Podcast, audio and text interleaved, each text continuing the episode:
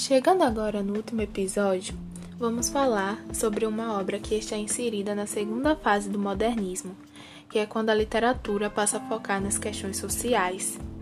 A obra que escolhemos é Capitães de Areia, que é um romance de 1937 do escritor brasileiro Jorge Amado. O livro retrata a vida de um grupo de crianças abandonadas que lutam e roubam para sobreviver na cidade de Salvador, na Bahia.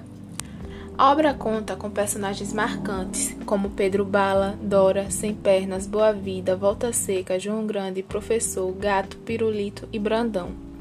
Esses meninos vivem o drama do abandono e, por meio de suas histórias de vida, o narrador faz sua crítica social, condena os reformatórios, o preconceito, a exploração do proletário e toda forma de opressão.